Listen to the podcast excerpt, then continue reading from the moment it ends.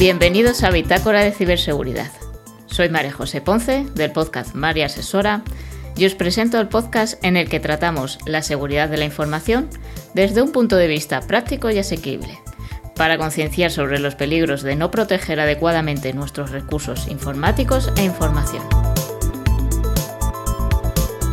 Un podcast 100% libre de virus y para todos los públicos.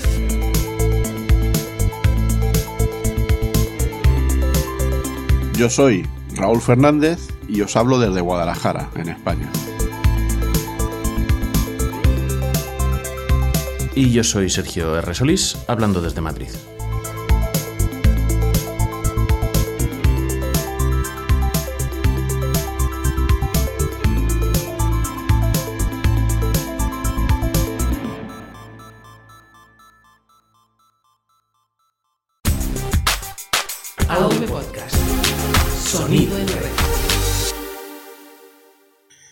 Este es el episodio 21 de Bitácora de Ciberseguridad, episodio en el que, una vez pasada la tormenta, vamos a ver a qué ha venido tanto revuelo con el tema de los procesadores, especialmente con Intel y las vulnerabilidades denominadas Meltdown y Spectre.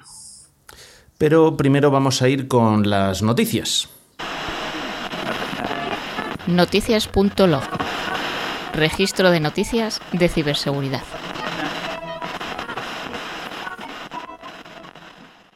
Y la primera noticia la traigo yo y viene de una nota de prensa que leemos en la agencia F, en f.com, eh, que indica que el año pasado, en 2017, el Instituto Nacional de Ciberseguridad, INCIBE, registró 120.000 ciberincidentes. Eso son siete veces, casi siete veces, eh, más de lo que se registró en 2014.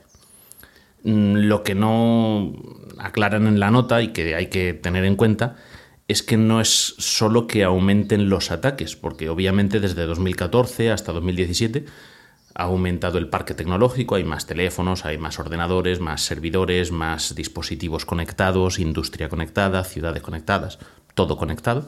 Entonces obviamente eso propicia que aumenten, eh, que aumente el número de ataques, pero también eh, significa que el instituto ha crecido, tiene más sondas eh, detectando incidentes, y hay más industria dedicada a la detección. Hablan de que también en 2017, en la nota de prensa, la industria de la seguridad informática y de la seguridad de la información creció entre un 13 y un 14%.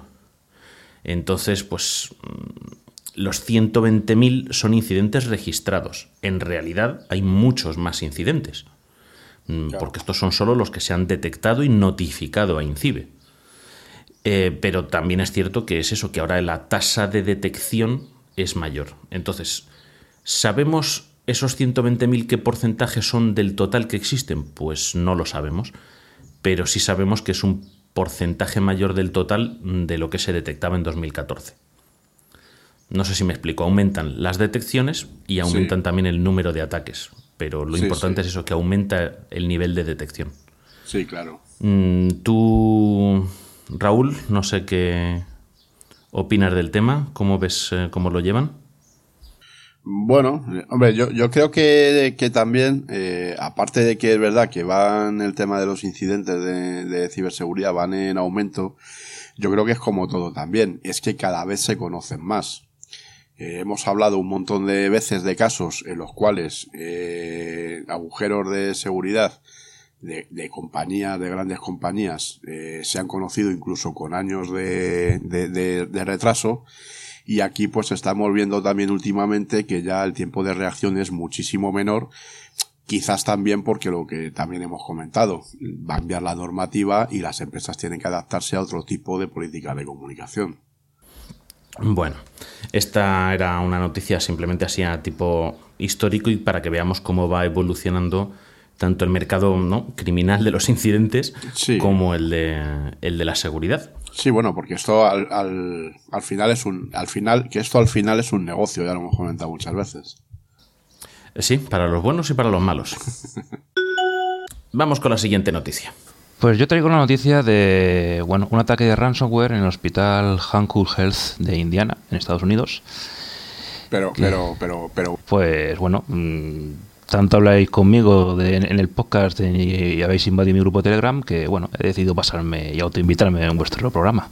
Joder, qué morro. Aquí ya dejamos entrar a cualquiera. ¿Qué hacemos, Sergio? Pues, pues, pues, pues, no sé. Vamos a despedir al portero porque ha dejado que se cuele aquí, pero vamos, sin llamar al timbre siquiera. Y, hombre, ya que estás por aquí, Andreu, te quedan, ¿no? Con nosotros al, plato principal, hablar de los procesadores. Hombre, ya aprovecho y me quedo. Pues sí, ya por lo menos. Bueno, pues, ¿y esta noticia que nos estábamos contando? Dinos, ransomware y hospital. Sí, bueno, parece que el tema de ransomware ya ha salido de los periódicos, eh, hemos pasado otros temas y parece que eso los hemos olvidado, pero no, el, ransomware sigue eh, afectando bastante a, empresas. En este caso traigo noticia del hospital, un hospital de Indiana, en Estados Unidos, que bueno, comunicó que había sufrido un ataque de ransomware, que se quedó con todos sus archivos cifrados y que bueno, eh, al final parece ser que decidieron pagar los cuatro bitcoins que les solicitaban el atacante para recuperar la información. Eh, según la noticia, los cuatro bitcoins en ese momento eran unos 15.000 dólares, o ya saber qué vale un bitcoin. Eh, según el portavoz del hospital, ellos avisaron a las autoridades, avisaron al FBI eh, y analizaron y, decidieron pagar el rescate porque según ellos era más barato pagar esos 15.000 dólares que el tiempo perdido mientras sus técnicos recuperaban la información desde las copias de seguridad. Estamos hablando de 15.000 dólares por Bitcoin. Eh, pues El enlace que nos has pasado, el titular dice 55 mil dólares. O sea que... Correcto, correcto. la nota la he puesto mal. no, no, lo digo, lo digo solo por. Es que cuatro bitcoins este mes son muchos bitcoins. Entonces, bueno, dicen que, ellos tenían copia de todo, lo tenían todo bien guardadito y bien. Pero que les costaba más el tiempo de parada del servicio eh, durante la recuperación de la información que esos 55 mil dólares que, pedían de rescate. Sí. Aquí ya empieza... bueno, esta es la versión oficial del portavoz del hospital. Yo ya personalmente veo dos posibilidades. Lo más posible sea, mm, por un lado, que el director del hospital les exigió mm, seguridad 120% a los técnicos de que podían recuperarlo todo, todo, todo y todo. A lo cual un técnico te dirá, mm, ¿te puedo recuperar todo lo que tengo copia? Sí, claro. O que de verdad tenga este hospital tenga realmente un plan de contingencia y de recuperación ante desastres tan bien documentado y elaborado, mm, que lo tengan todo tan tasado y calculado, que de verdad sea, sea real, que era más barato pagar el rescate que, que invertir su tiempo en recuperar la información. Yo veo esas dos opciones, pero mm, voto por la 1, no sé vosotros. Hombre, yo lo de que sea más barato, posiblemente también sea más barato pagar a la mafia que impuestos al Estado para tener policía y protección. ¿Sabes? O sea, eso de que sea más barato no. A ver, es que pagar a un criminal por una acción criminal directamente no es. Vamos, no es en Estados Unidos, aquí en España no es legal. Yo, además, tal y como lo veo, el problema que tiene esto es que si empiezas a pagar ya estás perdido. Es decir, porque ya el, el, el, el agresor en este caso lo que tiene es una vía de entrada ya y tiene prácticamente unos ingresos asegurados. No, que cualquier otro atacante ahora yo decido que, oye, si tengo que buscar una víctima, atacaré a estos que ya han pagado antes. Claro, o sea, es, ese es, es, el factor de la oportunidad, ¿no? Sí, la, la, barrera de dolor inicial esta gente ya la ha roto, ya no le cuesta... Mm, digamos que la decisión de volver a pagar ya no es tan dura como la primera vez. Claro. O sea, la segunda vez siempre cuesta menos, como todo en la vida. La, primera vez que hacemos algo que no nos gusta es más difícil que la segunda. La segunda es desagradable, pero digamos que ya sabemos, hemos eliminado el factor sorpresa. Entonces cuesta menos. Yo creo, creo que es un gran error por parte del hospital. Y, y aparte no les exime de la responsabilidad. Es que, aparte de que paguen y lo pudiesen recuperar más rápido, claro, ahora todo lo que tienes que hacer para asegurarte de que no se han quedado dentro, esperando a dentro de un mes volver a hacértela. Sí. ¿Cómo garantizas que no han obtenido persistencia en los sistemas y que están ahí durmientes para, para volver a, a activar un ransomware o a robarte los historiales de tus pacientes y venderlos por ahí? o a chantajear a los propios pacientes con los expedientes que obtengan. Claro, es que a ver cómo, cómo garantizas nada ya una vez que has entrado en tratos con esta gente. Sí, obviamente es más barato pagarles que, que a lo mejor cambiar de ordenadores porque ya no te fíes de que puedas dejarlos limpios. Pero aún así es que me parece un, no sé, es que no le veo, me parece un riesgo muy, muy alto haber hecho esto. Aparte de ilegal. Bueno, bueno, esta quizá es la noticia porque se sabe, ¿no? Pero bueno, lo que te comentábamos antes. ¿Y cuántos casos hay de estos que no se saben que profesionalmente nosotros sí lo sabemos muchas veces? Pues bastantes. Sí, los que no sabremos será porque no ha saltado el ransomware en el ordenador de la persona que está atendiendo el público y entonces no lo, no lo ha visto el público. Pero, pero tiene que haber a, a porrillo. Vamos con la siguiente. Bueno, pues sí, vamos con la, con la tercera noticia que bueno, ha dado bastante, ha dado bastante juego y es el, el, el ciberreservistas que, se está planteando hacer el, gobierno español. Eh, la idea de esto a grandes rasgos, porque bueno, las noticias han sido eh, profusamente discutida y difundida, es eh, que el Estado pudiese contar o se pudiese crear con un con una reserva de 2.000 ciudadanos voluntarios para el caso de que, de que hubiese una crisis de, de ciberseguridad eh, con, cuyo objetivo fuese pues objetivos estratégicos o pusiese en riesgo la, la seguridad nacional. Eh, no está muy claro cómo se va, cómo se va a crear, si va a ser remunerado, si no va a ser remunerado, qué pasa con las empresas que dejan de contar con una serie de activos en estos casos y bueno, eh, más allá de dar la, la noticia, que a grandes rasgos es esta, yo, yo creo que podríamos debatirla un poquito, si os parece. Pues sí, porque, a ver, para empezar lo plantean como algo distinto al, al reservista del ejército, ¿vale? Que es un algo que ya existe, que es un civil con experiencia pues, en medicina, en arquitectura, en ingeniería de telecomunicaciones, en derecho ¿vale? Son civiles que tienen su profesión, que puede ser de esta eh, profesión de titulación universitaria o puede ser otro tipo de profesiones, porque puede ser también para soldado o para suboficial, eh, y deciden apuntarse como reservistas, entonces pueden ser activados hasta un mes al año, se les paga un salario de, me parece que era una, dos o tres veces el salario mínimo internacional en función de si eran tropas suboficiales u oficiales, algo así era. Y es un mes, pero está arreglado. Mm, se supone que la empresa para la que tú trabajes tiene que permitirte. La mayor parte lo hacen cogiéndose las vacaciones. Y son para trabajos, pues eso. Yo recuerdo un artículo que leí de un arquitecto que le habían contratado para hacer unas maquetas. Le habían contratado, le habían activado para hacer unas maquetas para un museo, me parece o algo por el estilo. No, es uno de los trabajos de arquitecto. El hombre decía, hombre, a mí me hubiera gustado más que me, que me activasen para diseñar un cuartel, pero...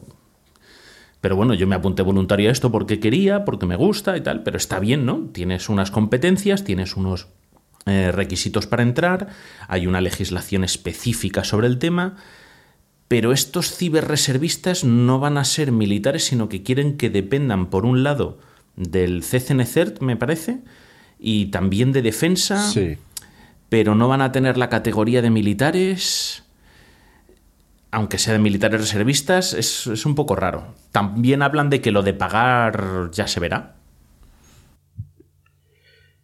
Claro, pero a mí, es que a mí es lo que me chirría, o sea, eh, es lo que tú comentabas antes.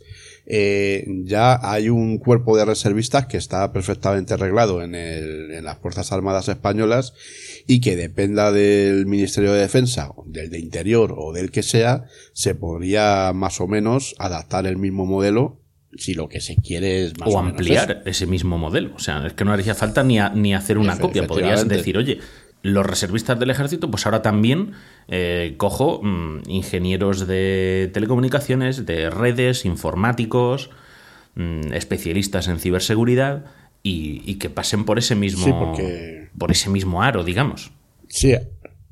Y ahí incluso existe el precedente que tú comentabas en perdón, en algún grupo eh, sobre el tema de la UME, ¿no? Que la UME es una unidad militar, pero que realmente se pone a disposición de la autoridad civil. Exactamente. Entonces, no yo supongo que no lo tienen todavía muy, muy cerrado y como tú dices, como reservista suena a ejército, pero lo quieren para el, para el CCNCERT, pero lo quiere controlar el Ministerio de Interior, pero tal, pues ahí están dando bandazos a ver cómo, cómo cierran la cuadratura del círculo. Y, lanzando globos sondas a ver cómo la gente más o menos puede puede intuir. Yo supongo que inicialmente decían no pagar nada, como si fuese protección civil. Eh, cuando han visto que los comentarios en internet han dicho que si no pagas no va a venir ningún especialista en hacerte nada, han dicho, bueno, pues veremos, tal. Yo creo que aún de la idea original base a cómo lo quieren implementar, aún hay una lucha por allí eh, de ver quién va a tener el control. Claro, es que, a ver, es distinto. Yo entiendo lo de protección civil, pero claro, protección civil, pues no es lo mismo dar servicio de protección por si ocurre algo en una procesión de Semana Santa, en una cabalgata de reyes, en las fiestas del pueblo. No es lo mismo estar disponible para eso de un por si acaso, que estás básicamente de retén, mientras mm, llegan y operan los que trabajan a diario en, esa situación, ¿no? policía, bomberos, eh, servicios de sanidad, que el que tú estés trabajando en tu empresa, mm, dedicándote a montar los servidores para una nueva campaña que vais a hacer de eh, rebajas y que pues tienes que activar nuevos servidores para que no se te tumben porque las rebajas que vais a hacer son fabulosas y van a entrar a saco y entonces te llaman, tienes que dejar tu trabajo, tienes que dejar colgada tu empresa con lo que estabas haciendo, eh, tu empresa que puede ser tuya propia o puede ser un empleado y tienes a mí lo que más me chirría de todo es que vas a tener que ponerte a trabajar con una gente con la que no trabajas habitualmente, en unos medios en los que no trabajas habitualmente, eh, ya directamente entrando en una situación, se supone que de crisis, porque la idea es que te activen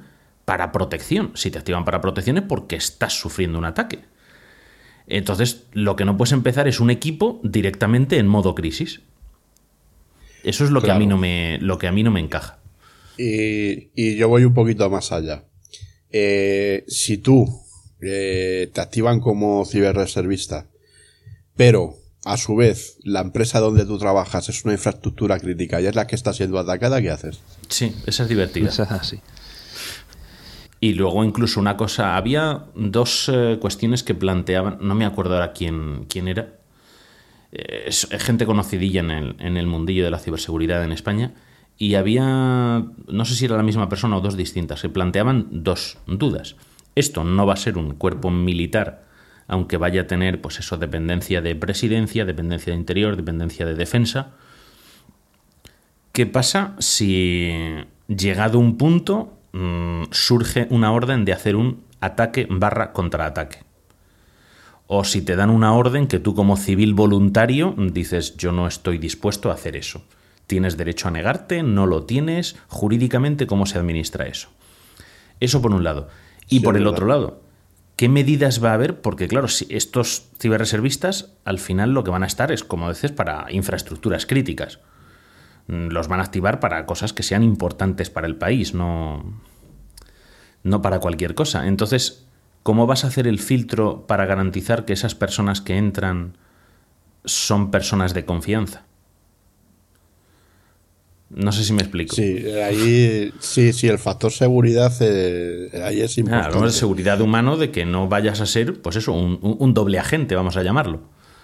Y vas a estar trabajando pues para Francia, para China, mm, o, simplemente que, eres un saboteador interno. Eres un, un antisistema y te metes de voluntario para liarla desde dentro.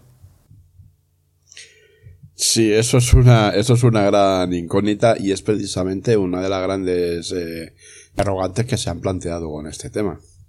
¿Cómo se articula eso, claro? Con esto no quiero, yo, desde mi punto de vista, yo no quiero decir que no sea bueno que la gente voluntariamente colabore con el Estado en mantener la seguridad del país, sea por un motivo egoísta, sea por eh, patriotismo, sea porque me pagan un dinero, sea porque me dan un titulito. La motivación de cada uno es la motivación de cada uno y me parece bien y no está mal, pero es que tal y como lo tienen planteado ahora y como lo están vendiendo, Me parece que tiene muchísimos agujeros todavía que resolver. Y, yo parto una premisa de que si realmente buscan a alguien para apoyar la defensa en un momento crítico, eh, no puedes tener un, un, paracaidista que aterrice allí y, aunque sea el mejor del mundo en, en lo suyo, si no conoce la infraestructura, no conoce los sistemas, ¿cómo los va a defender? Porque eh, en este sentido, mm, a ver, tenemos toda la visión del hacker este que ataca desde su casa con una capucha, con las luces apagadas, y esto lo puede hacer un atacante porque, bueno, va descubriendo lo que hay, va investigando y lanza su ataque por, lo que quiera.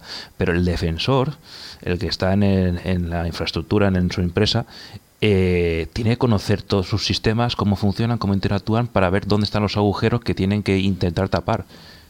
Yo ahora aterrizo en una empresa nueva y me dicen defiéndela, protégela y estaré meses inventariando y documentando antes de ponerme a hacer cualquier cosa. O sea que en... yo, yo claro. me imagino solo al, a la persona que llegue, que la activen y le suelten ahí... Vamos a ponerlo fácil. 10 megas de logs de una infraestructura que no conoces. Revísalo a ver si ves algo. A ver si veo algo de qué. Si no conozco la infraestructura, ¿qué tengo que buscar? No he leído nunca estos logs. que por, por, esa, por esa regla de tres, las empresas solo contratarían en caso de necesidad porque en cinco minutos ya se podría todo en marcha. Eh, correctamente. No sé, yo lo que veo es, es esto. O sea, que tú puedes buscar talento, pero es que tienes que buscar talento y luego tienes que mantener ese talento, tienes que conservarlo, tienes que mimarlo y que forme parte de tu estructura, igual que muchas empresas lo hacen y, lo hacen bien y dan formación a sus empleados y les pagan cursos y les pagas un salario para que cuando tengas un problema, pues a lo mejor sí le puedes decir, oye, mira, fulanito, te tienes que quedar sin fin de semana porque tenemos un problemón tremendo. Bueno, pues, pero para eso te pagan el sueldo. Lo que tú no puedes decir es a alguien... Mm, cortarle su vida por la mitad, por muy voluntario que sea, y encima soltarle, como dice en plan paracaidista, le suelto aquí en medio y... ¡Hala, venga, corre! Y estos son tus compañeros con los que nunca has trabajado antes y entre todos os tenéis que poner de acuerdo. Que aunque solo sea por cuestiones de estilo al hacer las cosas, ya puede suponer un problema. Porque, eh, como todo, habrá eh, tendencias a la hora de organizarse. O sea, yo me imagino que esto al final pues llegará, madurará en algún, en algún tipo de iniciativa o lo que sea, pero bueno, de momento la verdad es que tiene todos los visos de, ocurrencia gubernamental. El problema es eso, que tiene ahora mismo, más que de ocurrencia política, que da la casualidad de que parece ser que lo promociona el mismo partido que está en el gobierno ahora mismo. Pero es una, me, me suena un poco a eso, a ocurrencia política de decir, pero piénsatelo bien, puedes hacerlo, pero hazlo bien. Y tal y como lo están describiendo, que yo no sé si es que o no lo tienen claro o no quieren describirlo bien. O que todavía se están peleando ellos a nivel interno. Yo creo que el problema es que se enfrenta en general, o sea, no solo el gobierno, sino en general, eh, la sociedad en general se enfrenta a un problema que está adquiriendo unas dimensiones para las que ahora de repente te das cuenta que no está nadie preparado. Bueno, nosotros dejamos aquí el debate para que los oyentes se lo, se lo planteen y, piensen a ver lo que, lo que les parece y que sigan la noticia. Nosotros pondremos el enlace a esta que pusieron en El Mundo, que está comenta la noticia de forma bastante positiva y entusiasta, mm, poniendo algunas pegas de algunas de las personas con las que hablan, pero vamos, el artículo es bastante positivo respecto al proyecto. Y lo dejamos ahí, pues eso, para que la gente ya debata, lo medite y, opine lo que tenga que opinar. Hablamos de todas formas de que no solo plantean eh, contratar hackers, sino mm, abogados, hablaban hasta de filólogos y filósofos. O sea, se están montando ahí un, que es necesario, ¿no? Pero mm, no, sé, que es que de momento me parece más la situación actual me parece más novelesca que realista. Sí. En fin, esto da, da lo que da de sí y, y queda abierto para el debate. Seguramente en algún otro programa lo volvamos a plantear porque yo creo que esto tiene recorrido. Si dan más información, sí, desde luego. Así que si os parece, vamos a ir al meollo de la cuestión Vamos a meternos en, en la sección del error 503 con Meltdown y Spectre.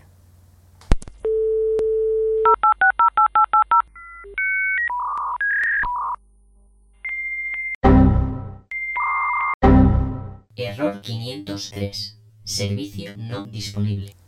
Eh, supongo que la mayor parte de la audiencia, mm, en noticias más o menos profundas, eh, habéis oído hablar de- del tsunami este que ha sido lo de los procesadores Intel, que mm, la inseguridad completa de nuestros ordenadores, porque el corazón del ordenador tiene vulnerabilidades, como hemos dicho que se llaman Meltdown y Spectre, que encima si se corrigen las vulnerabilidades vamos a perder un 30% del rendimiento de nuestros equipos bueno, ya sabemos, las noticias alarmistas, el clickbait y todas estas cosas. Mm, Lo que queremos es en esta sección, con Andreu como cabeza inteligente dentro de este trío, eh, llevaros un poquito ¿no? por, por la calma mm, y por la explicación de, de en qué consisten estas vulnerabilidades qué es lo que se puede hacer al respecto, cómo nos afectan, a qué afectan.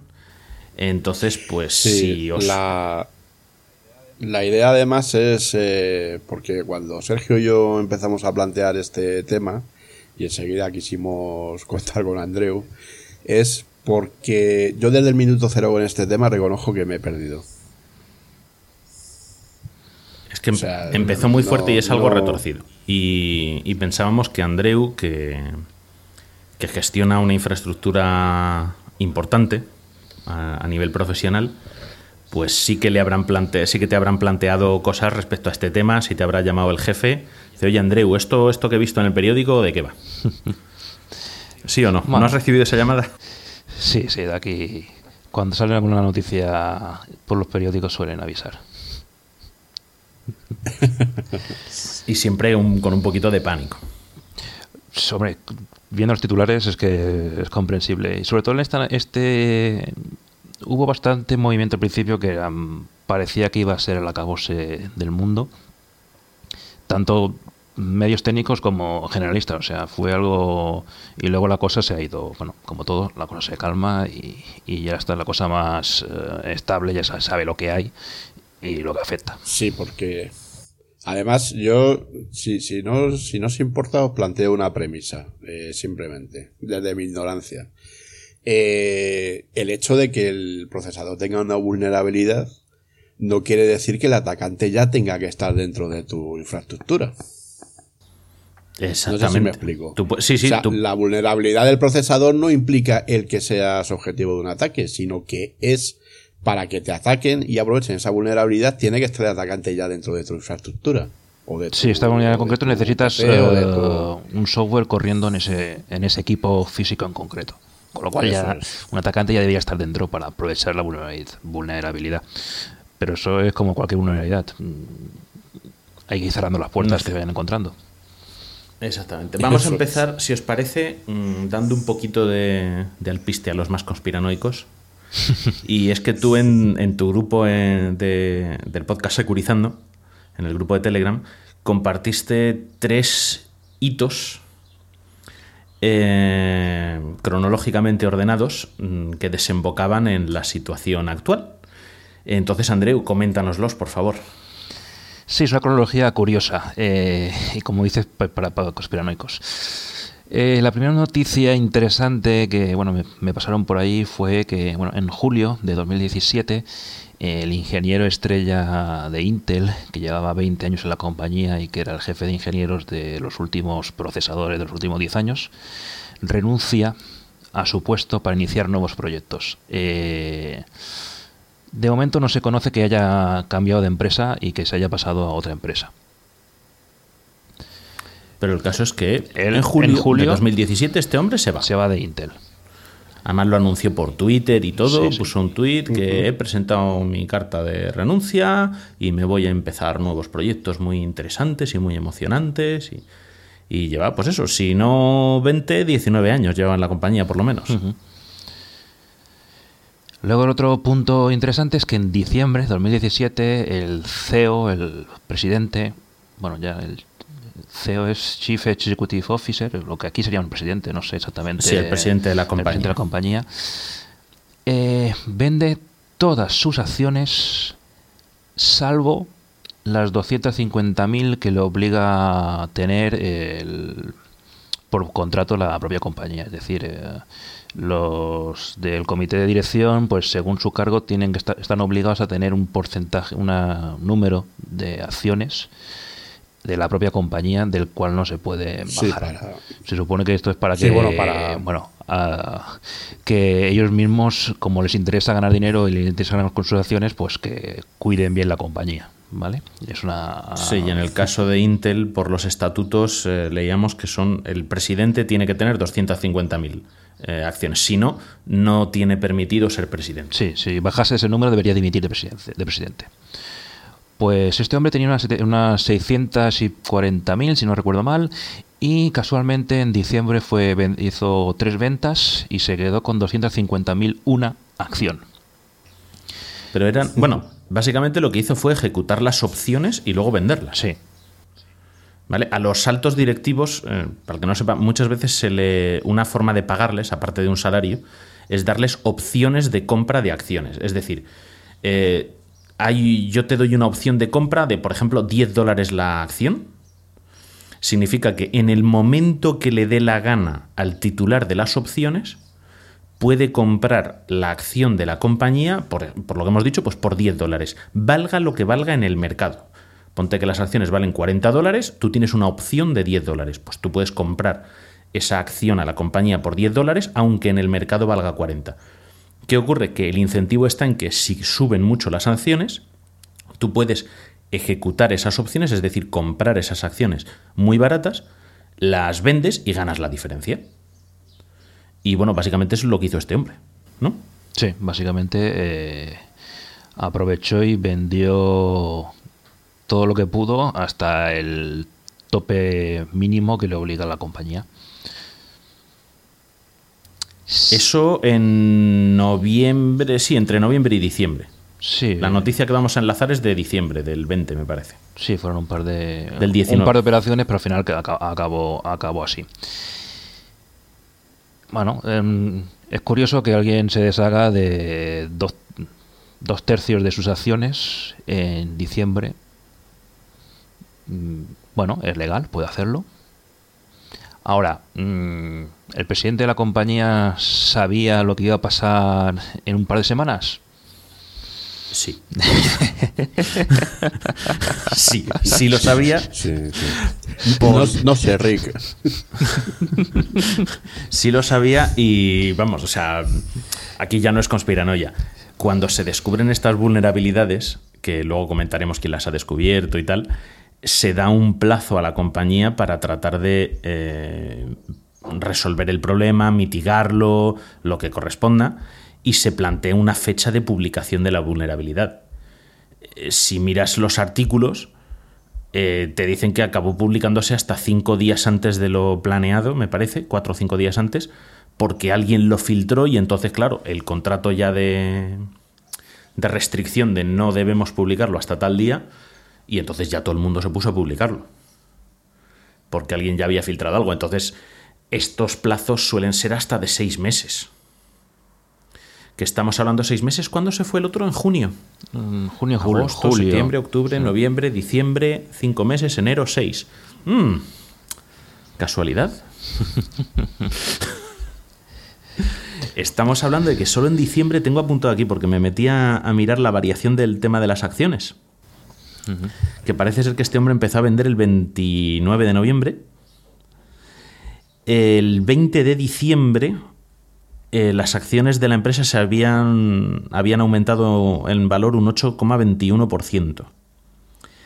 Del 20 de diciembre al 10 de enero, la vulnerabilidad se hizo pública, las vulnerabilidades, las vulnerabilidades se hicieron públicas el día 4, pues del 20 de diciembre al 10 de enero, la bajada del valor de las acciones fue del 10,6%. O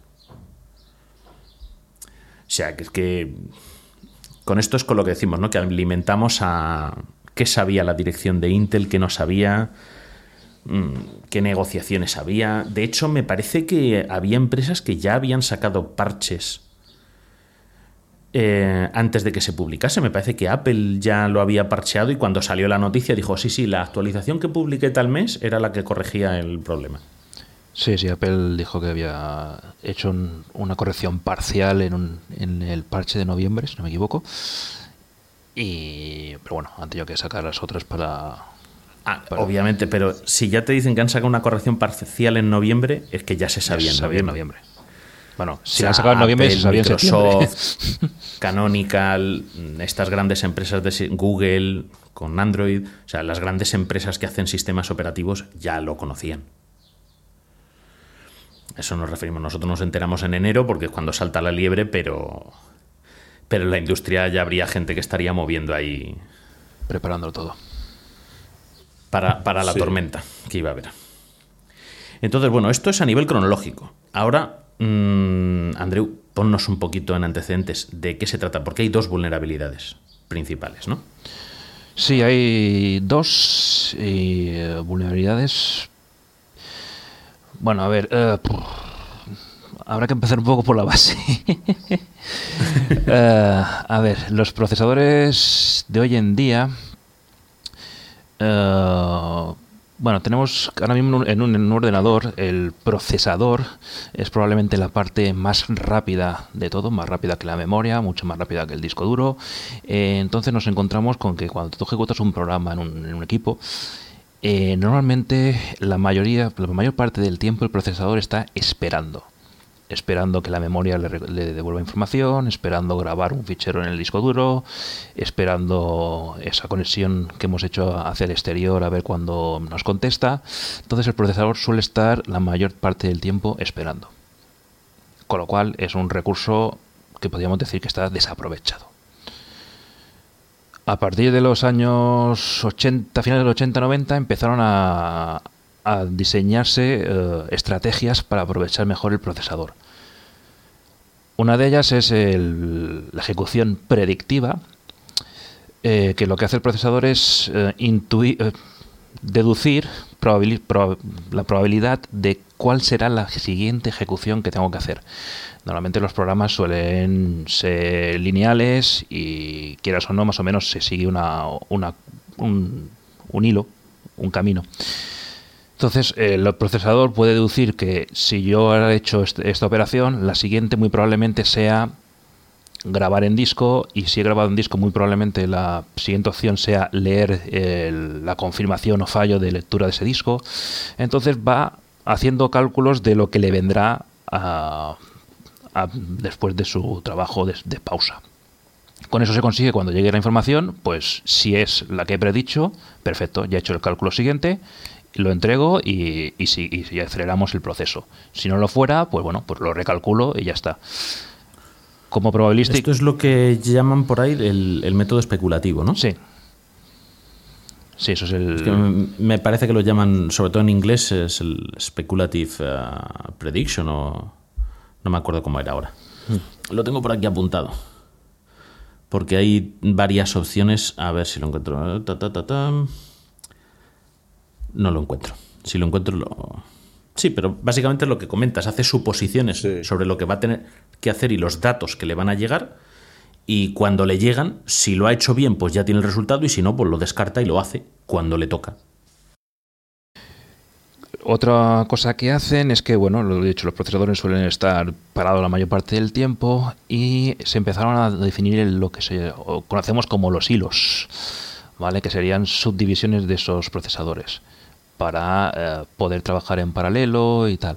Y uno de esos hilos, llamémoslo así, no sé exactamente, pero bueno, eh, sería el que se gestiona toda la parte de eh, lo que se denomina kernel. Eh, no estamos hablando del kernel de Linux, sino del kernel de del, del, proceso, el, el, kernel del sistema operativo, en general sea de Linux o de Windows o de lo que sea, es el, núcleo, el del, núcleo sistema. del sistema. Entonces, para el núcleo del sistema tiene reservado en el procesador su propia capacidad de procesamiento y su propia direccionamiento de memoria exclusivo en la memoria caché que llevan los procesadores.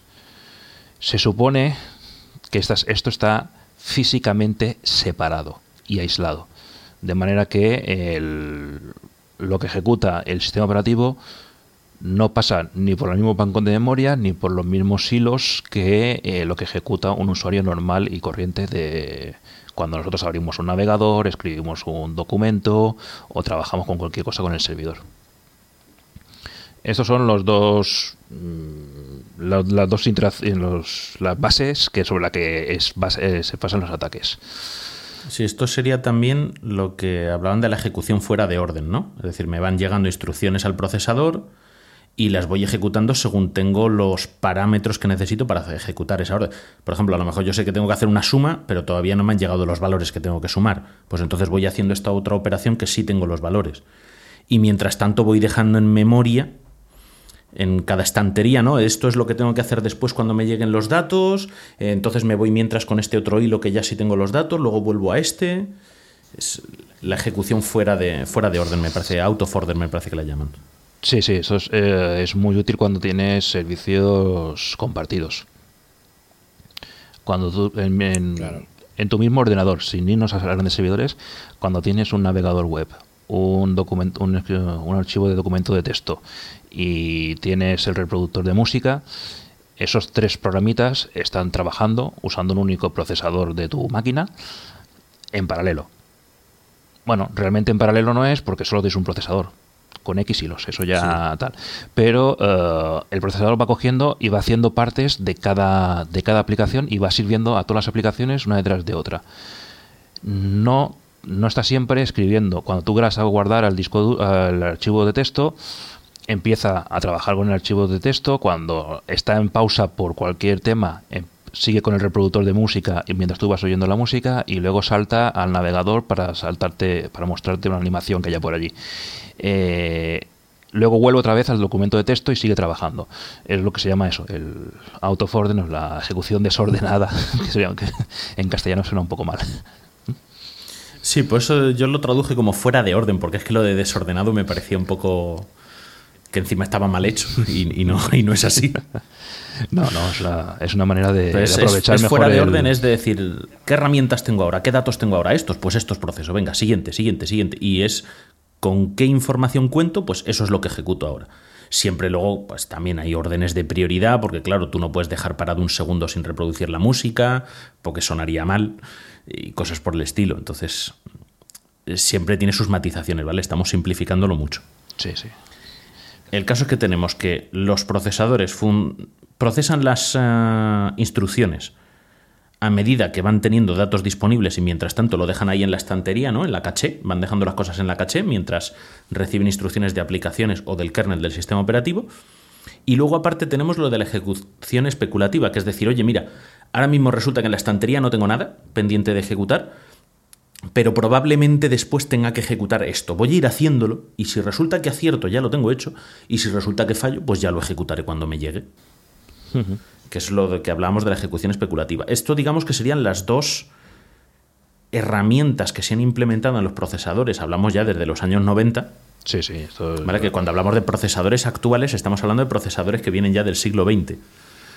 Eh, y estas dos serían dos de las técnicas que se utilizan para que los procesadores sean más rápidos o más eficientes. No sé si más rápidos, sino más eficientes, probablemente para aprovechar más los recursos de que dispone. Sí, sí, para aprovechar los tiempos muertos, es básicamente. Exactamente, o sea, el procesador sigue siendo igual de rápido, pero aprovecha mejor los tiempos muertos, correcto. Sí, no sé, Entonces, no sé si recordaréis, los más viejos del lugar, como en los 80, los 90, lo importante era qué rápido era el procesador. Pasamos de, de 120 MHz a 200, 500, 1000, 1300, 2400 y ahí nos quedamos. O sea, sí, hay procesadores, hay, hay procesadores más rápidos, pero si te fijas ahora en el mercado, 2400 GHz es más o menos lo general. Sí. Y eso, y eso, y encuentras por ahí de tres y pico, pero Sí, sí, pero bueno, el, el, grueso está en, eso. Ya los, los, procesadores ya no, aceleran. Bueno, por cuestiones de técnicas, que no. Sí, ya por física. Por física ya no pueden hacerlo más pequeños, pero precisamente por eso adoptaron nuevas estrategias para aprovechar el, esos tiempos muertos. Ya no hay la carrera en velocidad Eso ya no, no te anuncia ningún, ningún, per- ningún ordenador en la publicidad. Te dice, "Eh, nuevo procesador a tal velocidad. Eso ya pasó. Y estamos en, en estrategias diferentes para aprovechar mejor la, la capacidad que hay Claro. Eso yo me acuerdo el botoncito de de turbo. low y high, el, el botoncito de turbo, sí. El- era el turbo, el un turbo. botón en la torre para hacerle overclocking. Sí. O sea, básicamente. Sí. y que algunos fabricantes simplemente era, era placebo. Pero bueno. Totalmente. Tú de eso sí te acuerdas, ¿no, Raúl? Sí, sí, yo tenía uno de esos. Le das ahí al botoncito y eres el hombre más feliz del mundo. Hacía más ruido el ventilador, por lo menos. Ya Sí. si iba o no iba mejor, no lo sé, porque yo por aquella época bastante tenía con, con jugar a- al Indiana Jones o al Loom. Pero Yo la- pero yo sí me acuerdo. La primera torre que tuve, que además me la monté yo parcialmente, llevaba lo del turbo. Bueno, pues entonces tenemos el cómo funcionan los procesadores. Y bueno, esas dos herramientas que tienen los procesadores, ¿por qué han derivado en estos problemas? Por un lado tenemos eh, lo que hemos comentado de la separación de los hilos y trabajos del kernel del sistema operativo, de los hilos y trabajos del, del usuario básico, del usuario general, que resulta que, que no ha sido así. Han encontrado una manera de que un usuario pueda hacer consultas a bloques de memoria que son del sistema operativo y que no deberían ser accesibles por nadie más que por el propio sistema operativo. ¿Qué pasa? Eh, esta separación debería haberla hecho físicamente el procesador. Como han O sea, encontrado. hablamos de separación física, o sea, de, de- de tener una puerta hardware, digamos, ¿no? Que, ¿no? que no permita un muro, que no permita que desde un lado se lea lo que hay al otro. Eh, sí, claro, el problema es que esta separación física debía estar en los primeros procesadores y hoy en día ya esa separación se, se hará por el firmware que eh, gestiona el, el propio CPU. O sea, ya no habrá una separación física infranqueable, sino que será distinto una protección por el firmware de la- del CPU que controla quién accede y quién no accede a esos bloques de memoria. Mm, Por e- eso es lo que debería ser, pero resulta que no es. Resulta que ese firmware pues, no está haciendo correctamente la separación, han encontrado el cómo, y eso es lo que nos lleva a que un usuario, una aplicación de nivel de usuario, pueda hacer una lectura de información que está a nivel de kernel. Esa O es. sea, la, la cuestión es que yo puedo tener un programa en ejecución y puede estar leyendo la memoria caché, ¿no? La estantería que decíamos antes donde guardamos los datos, de los programas del- de los procesos del kernel del sistema operativo. O sea, echa la mano y como no está lo suficientemente lejos, aparte de coger lo que hay en su estantería, agarra lo de la estantería del sistema operativo, eh, que obviamente es un problema. Correcto, pues se supone que esa información, mm, si está separada del sistema operativo, es para que no sea accesible por nadie más. Porque en esa ventana, de en esa estantería del sistema operativo puede haber información nuestra, de nuestro propio usuario, de cuando ejecuta nuestro programa, nuestro reproductor de audio, o puede haber información del compañero de al lado que está escribiendo un documento de texto. Esa información que gestiona el sistema operativo no es solo tuya. En un, en un equipo multiplataforma con, mul- con multitud de usuarios, esa información puede ser de cualquiera de los usuarios o del propio sistema operativo. ¿eh? Claro, y entonces ahí ya empezamos a tener filtraciones de información de una cuenta de usuario hacia otra, de procesos del propio sistema. Y luego hablamos de que, por ejemplo, cuando estamos cifrando información a nivel de procesador no está cifrada, ¿no? Tiene que llegar allí para ser cifrada. Bueno, que el procesador es, el procesador claro, es el punto donde se cifra y descifra. Entonces, Exactamente. Entonces, claro, ahí podríamos estar recuperando información que todavía no está cifrada o que se está descifrando, pero para otro programa. Correcto. Sí.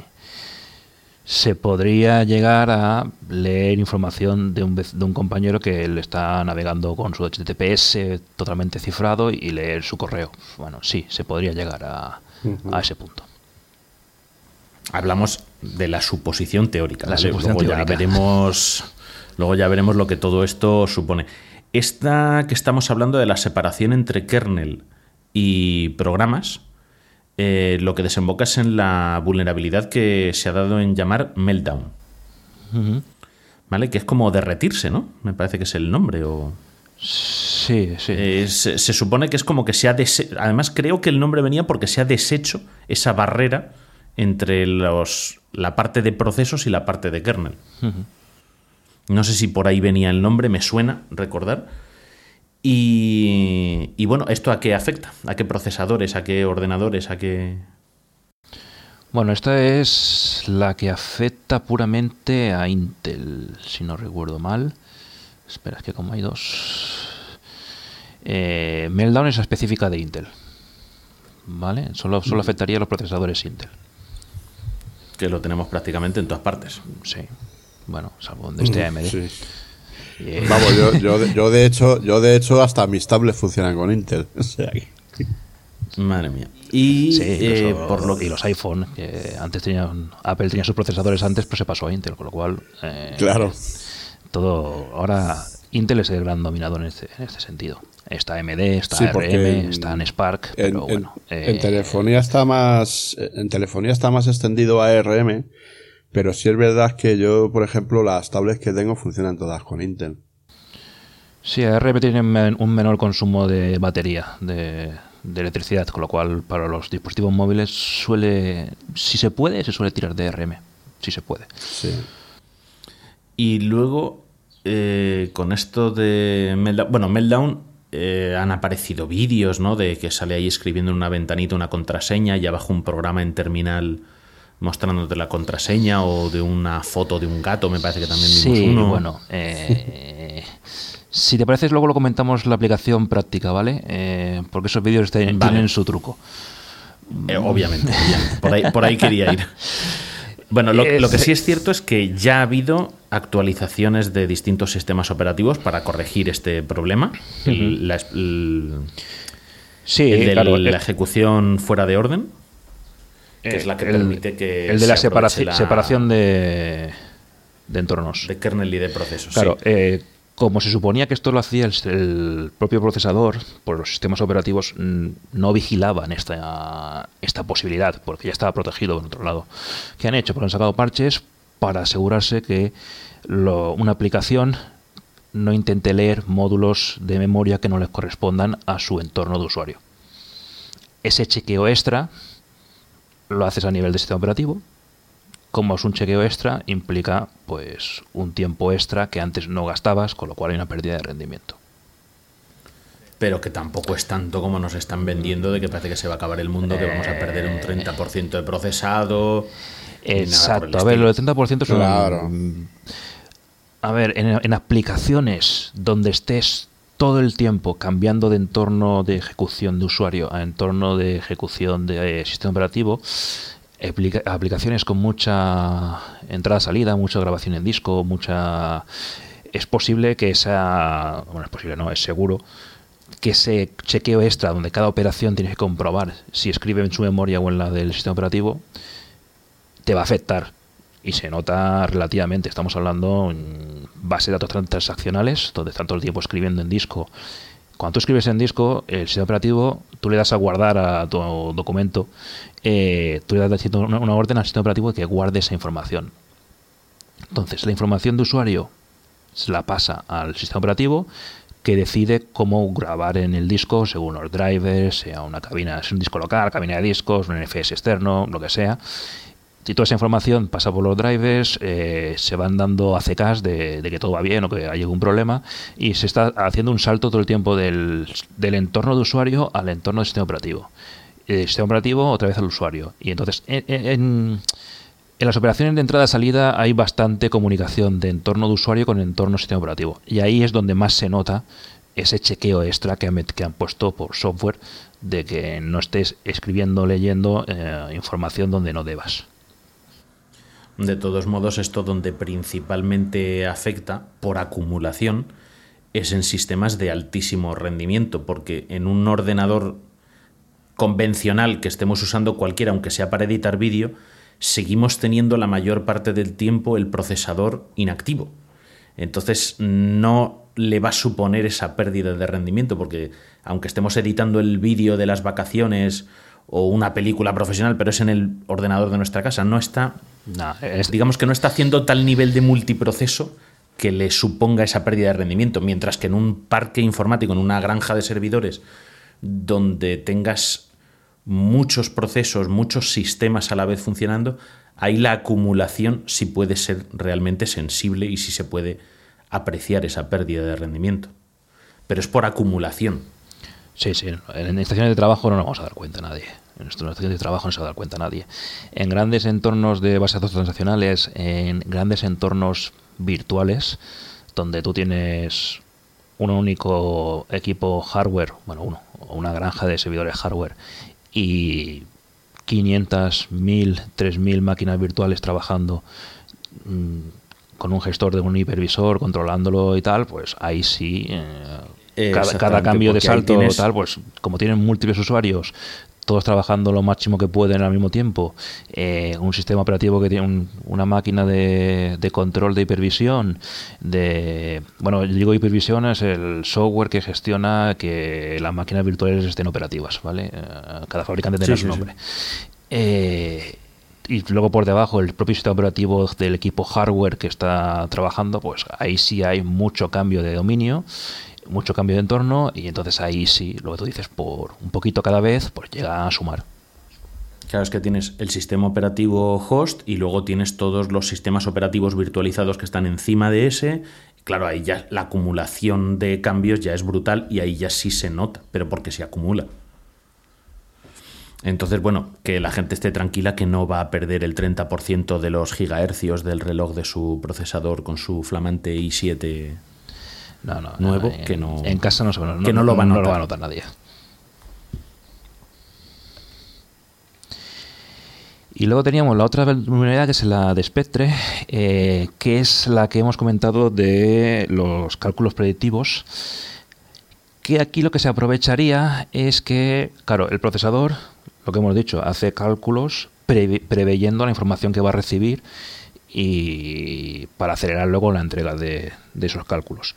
Esos cálculos que tú haces pre- previamente también los almacenas en una de esas estanterías, en uno de esos bloques de memoria, eh, que están allí pendientes de ver si se pueden usar o no se pueden usar. Están ahí en, en pendientes.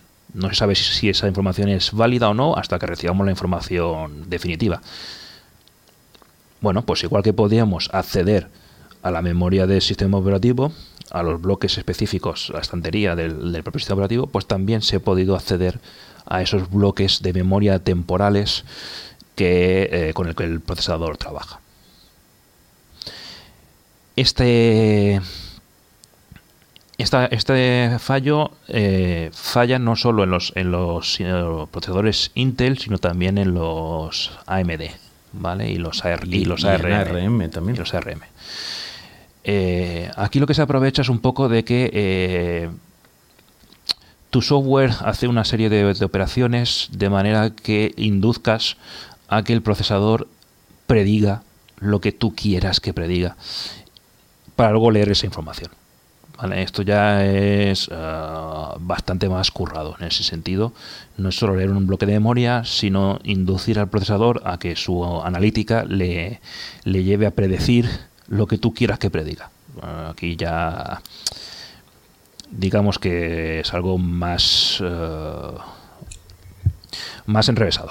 Está, es- Sí, está más elaborado. Parece más teórico. O sea, tienes que o inducirle a que crea que tiene que hacer algo o mm, capturar lo que él cree que tenía que hacer y decidir ya tú si, si acertó o no acertó.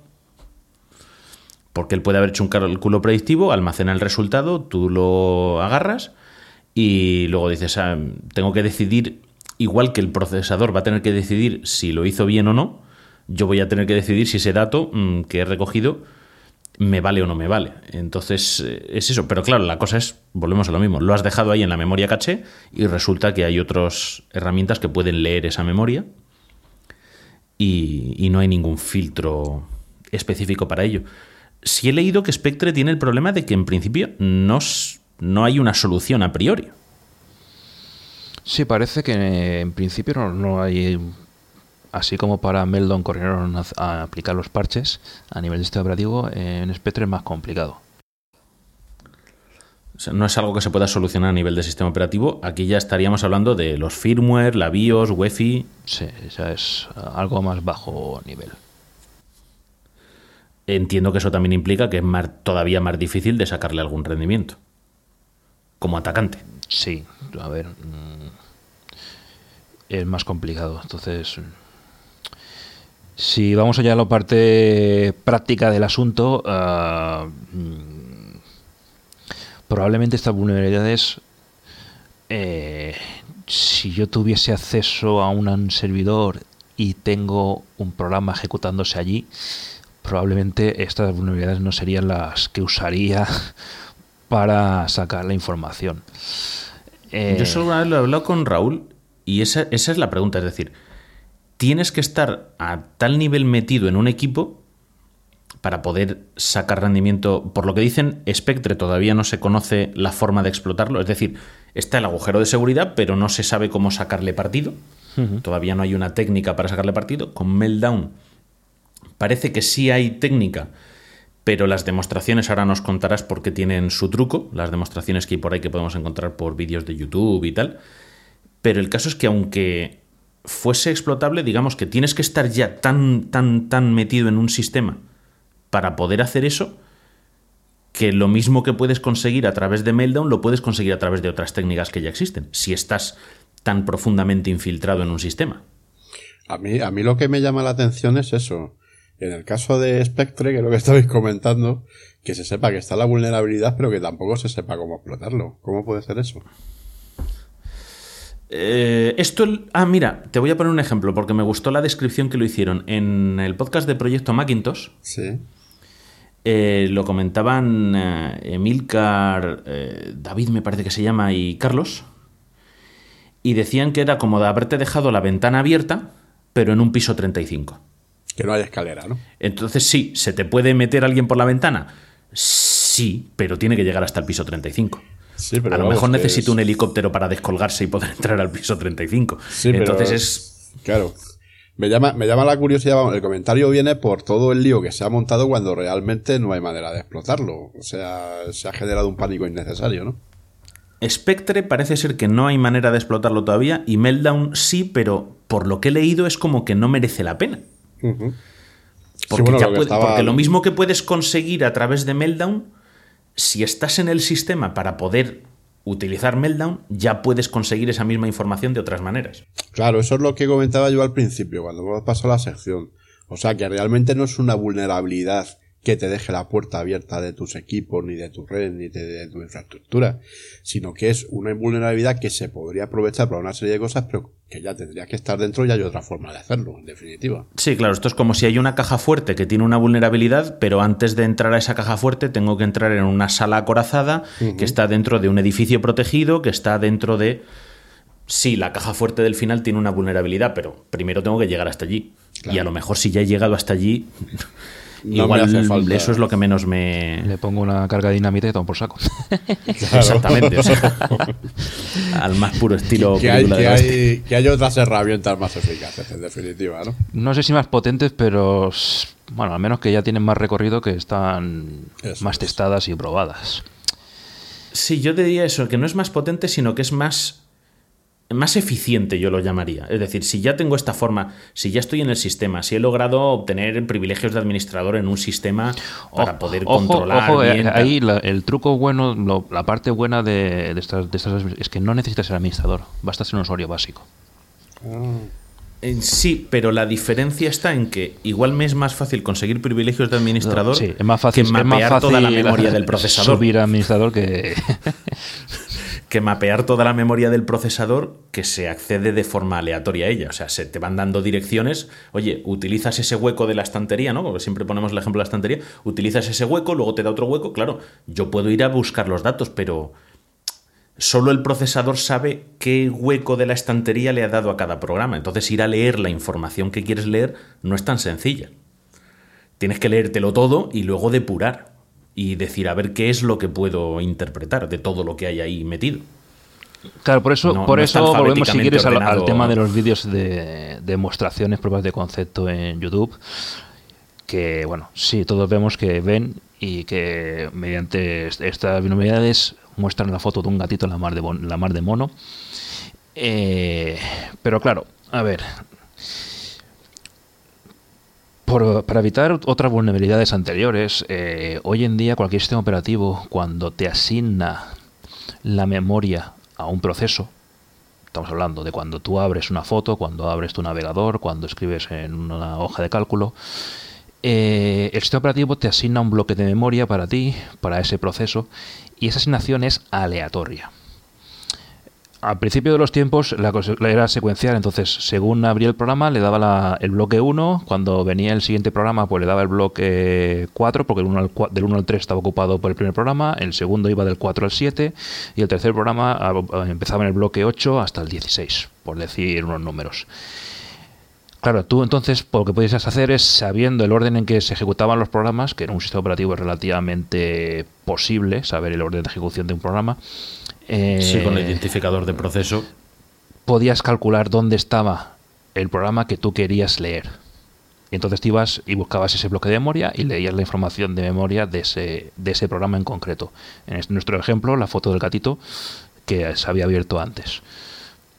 Vale, como e- eso era más o menos identificable y posible, se cambió la estrategia y eh, ya no se sirve un orden secuencial, sino totalmente aleatorio. Yo abro un programa nuevo que dice que necesita eh, 5 megas de memoria. Entonces, este operativo me asigna la dirección 40.032 para mis 5 megas. Abro el siguiente programa que necesita 10 megas, pues me asigna la dirección 1021. Y el siguiente me asignará la, la- la dirección 80.322. Pero lo bueno es que si yo reinicio la máquina, me asignará cualquier otra dirección. No me asigna siempre la misma dirección. Va dando direcciones aleatorias. ¿Qué se consigue con eso? Que tú nunca puedes saber ni predecir dónde va a estar la información que tú quieres. No puedo saber en qué, en qué bloque de memoria está la foto del gatito.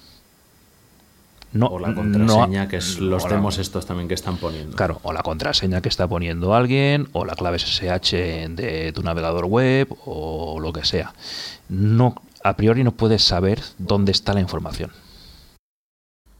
Y esa, creo que es ahí donde decían que estaba el truco. Claro, que si estás en un sistema y tienes los privilegios suficientes para poder hacer ese análisis y saber dónde está escribiendo un programa determinado para poder hacer el espionaje de su memoria caché dentro del procesador, leñé. Entonces, si ya tienes todos esos privilegios para poder encontrar ese direccionamiento de memoria, Pues lé- léelo directamente. realmente ya no necesitas hacer esa lectura porque ya tienes todos los privilegios necesarios para hacerlo sin tener que recurrir a Meltdown.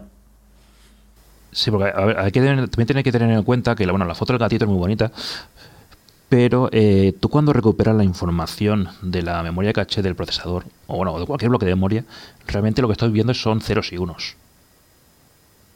Exacto. ¿Qué son esos ceros y unos? Ah, no sé.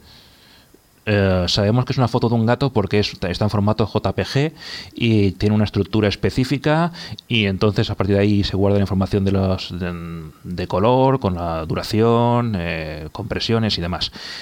Pero eso es porque tiene un formato específico.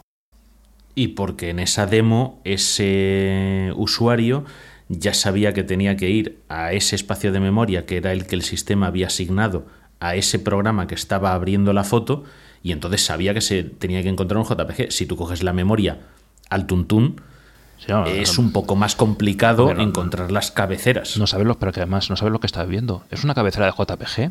¿De PMP? ¿Por seguir fotos? ¿O es un documento HTML que tiene por allí?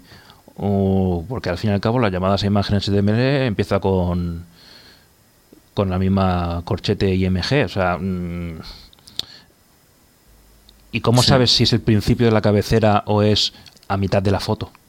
que no tiene un formato específico, porque dependerá de, las de los pitches anteriores y posteriores. Eh, entonces, tú recuperas la información, la vuelcas, consigues esa información, pero luego tienes que analizarla y tienes que sacar y, ve- y ver qué es y qué no es. Eh, porque tú en un, en un equipo multiusuario con todo el mundo trabajando, puedes tener una, imagen, un documento de texto, una hoja de cálculo, un navegador web, un reproductor de vídeo, eh, puedes tener 80 aplicaciones funcionando, cada uno con su formato y su manera de trabajar, y lé- lé- léetelas.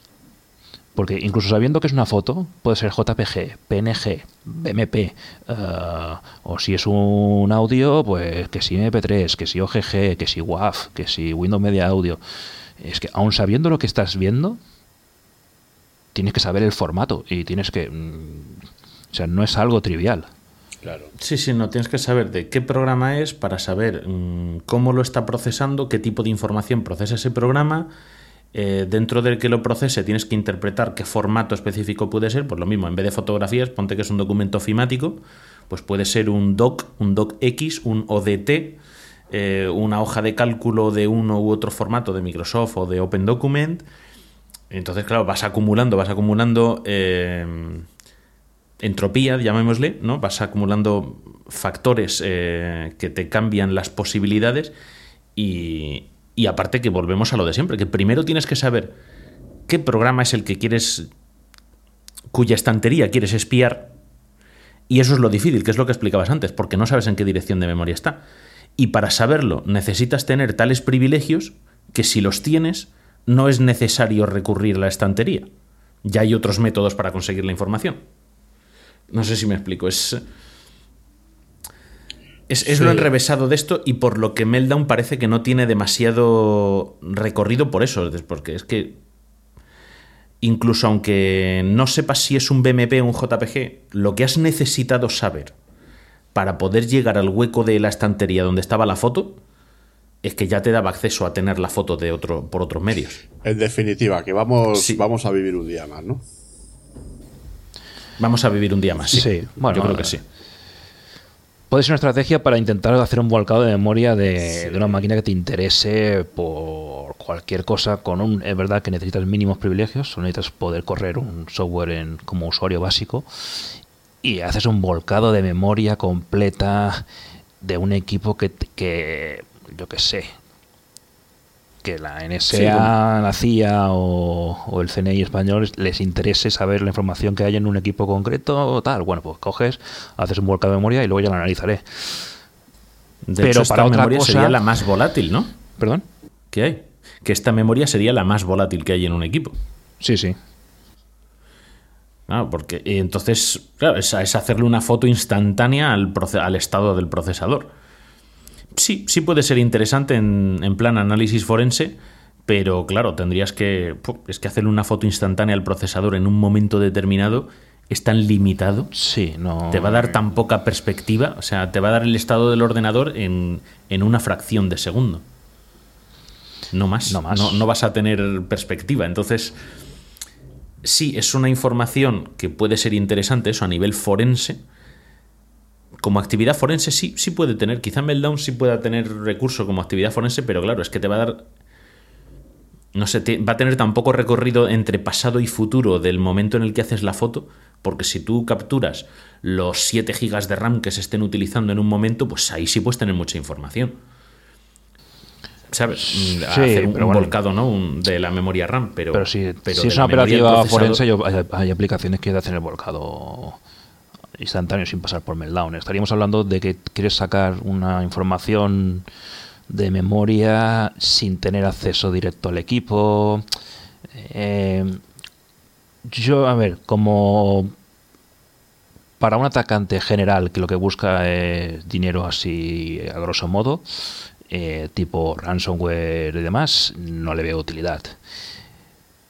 Como un ataque de cirujano específico a un equipo concreto um, particular porque te interesa, bueno, pues tiene su posible utilidad para algo muy concreto, digamos, estaríamos hablando ya de espionaje, de, de algo muy específico, no, no de lo que sería un atacante económico general. No sé si me puedo explicar. y encima teniendo en cuenta de que primero tiene que haber conseguido acceso al equipo, aunque sea sin privilegios de administrador. Correcto. O sea, ¿vale? O sea, que siem- siempre tenemos esa primera barrera. No es como, por poner el ejemplo que nadie ha usado nunca de, de WannaCry, eh, que la vulnerabilidad estaba en un servicio de red y por ahí entraba y se colaba.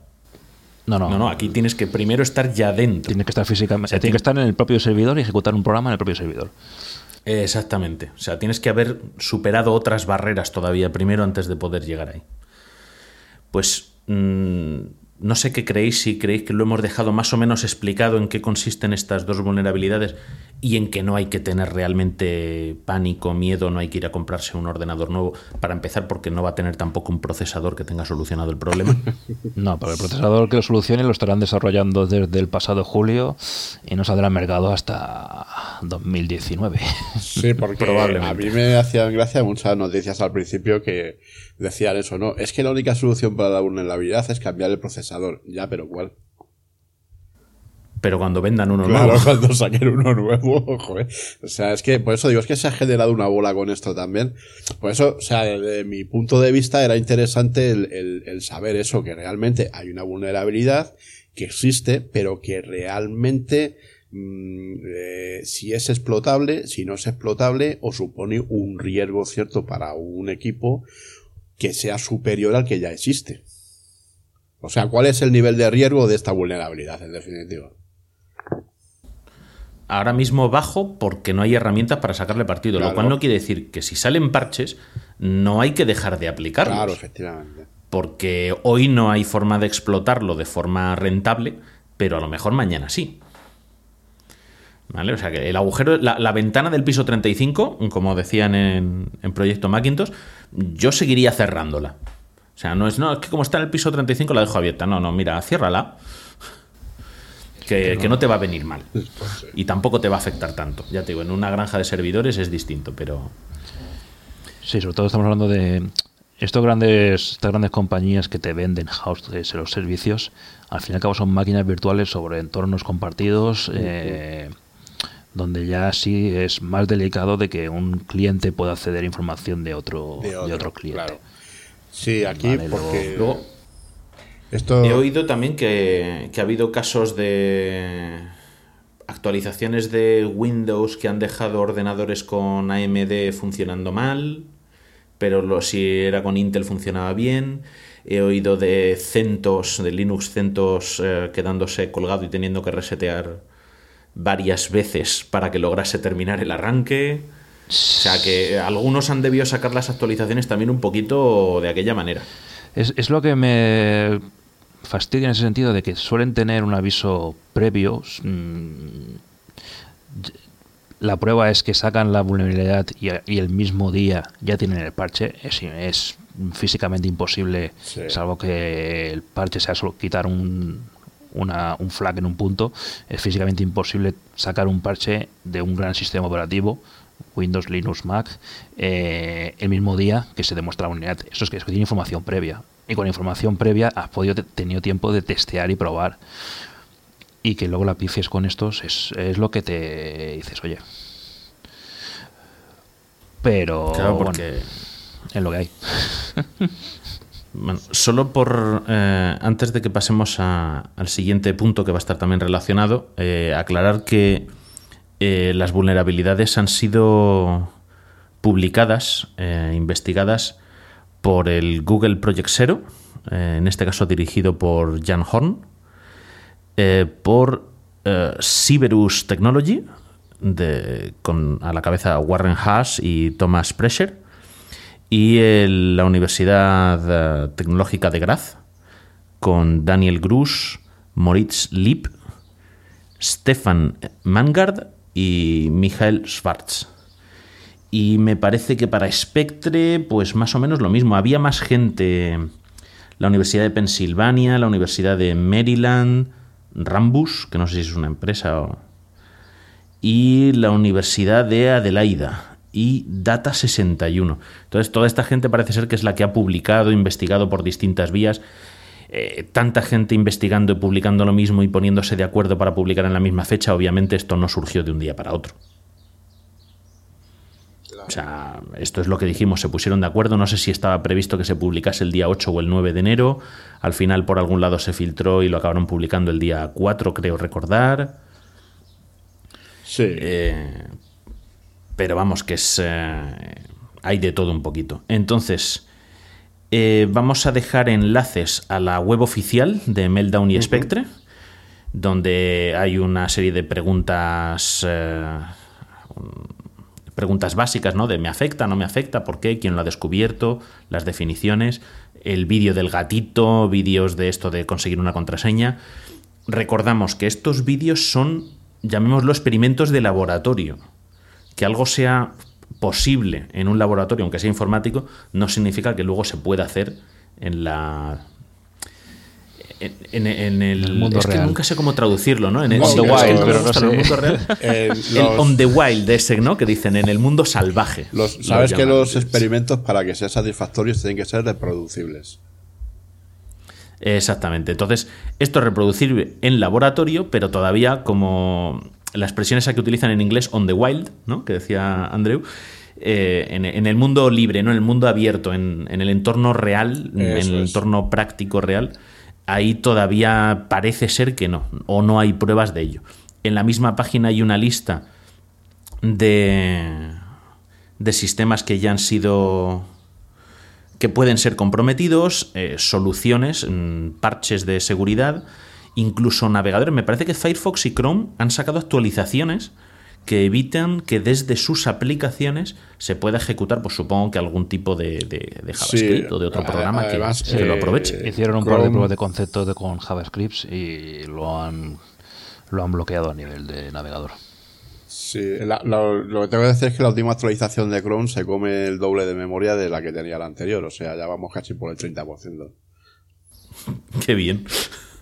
Tendrá algo que ver, me imagino, pero bueno. Bueno, vi- viendo la, la progresión de Chrome con la memoria tampoco me extraña. Sí, sí, pero es que ha sido brutal, o sea, la última actualización. Nada, pues habrá que pasarse definitivamente a, a Firefox. Sí, yo ya estoy migrando los trastos. Eh, vamos a pasar al consejo del día, que va relacionado también. El consejo del día. ¿Has probado a apagar y a volver a encenderlo? Y en este caso, pues lo que queremos hablar es de cómo saber si somos vulnerables a Meltdown y Spectre, ¿vale? Si tenemos dichas vulnerabilidades. Entonces, una de las páginas web en la que me he estado informando yo sobre este sobre estas vulnerabilidades de los procesadores es fwhibit con dos bs, punto es, es eh, Follow the White Rabbit me parece el, el nombre completo. Eh, es un blog en español sobre ciberseguridad. Es muy bueno, muy potente, explican las cosas muy bien.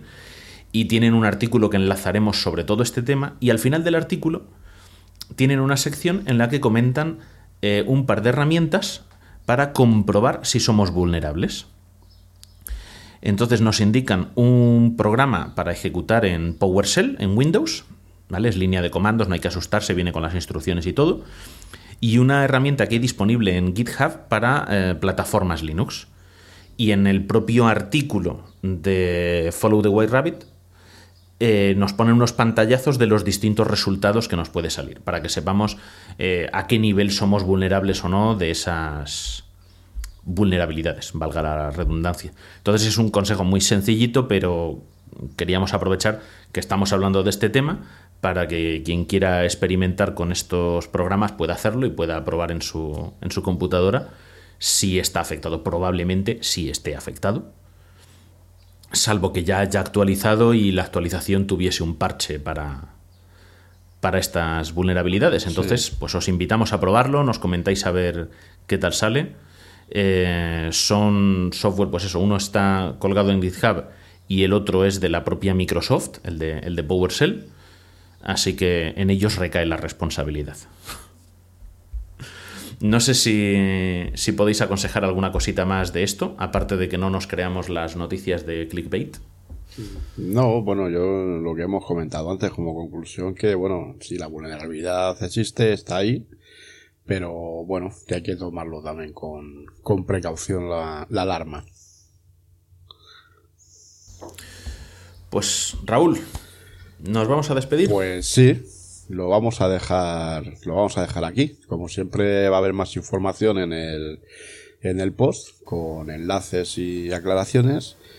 Y bueno, Andreu, danos tus coordenadas. Ya que te has colado, por lo menos Ok. aprovecha.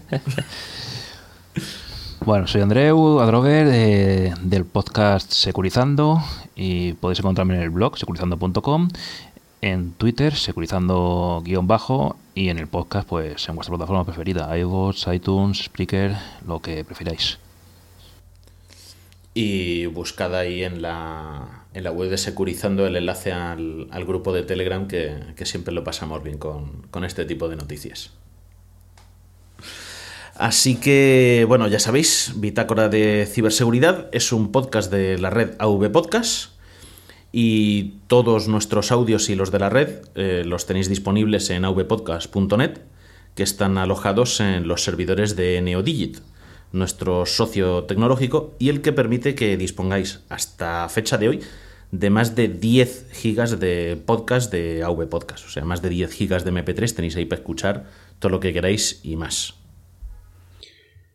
Pues vamos a ir con los métodos de contacto. Eh, ya sabéis que podéis contactar por email en ciberseguridad.avpodcast.net. Podéis encontrarnos en Twitter como arroba Vitaciber, En Facebook como Bitácora de Ciberseguridad. y en la web de avpodcast.net barra ciberseguridad, donde podéis dejarnos comentarios en el post del programa. También nos podéis escuchar en iVoox y dejar comentarios. Y en iTunes, si, si os apetece dejarnos estrellitas y una reseña, pues más que agradecidos. Y ya por último nada más comentar que también tenemos un canal en Telegram donde vamos dando noticias. Y bueno, simplemente daros muchas gracias por la escucha y hasta el próximo mes que sacaremos el próximo episodio. Hasta la próxima, Andreu, Raúl. Adiós. Adiós.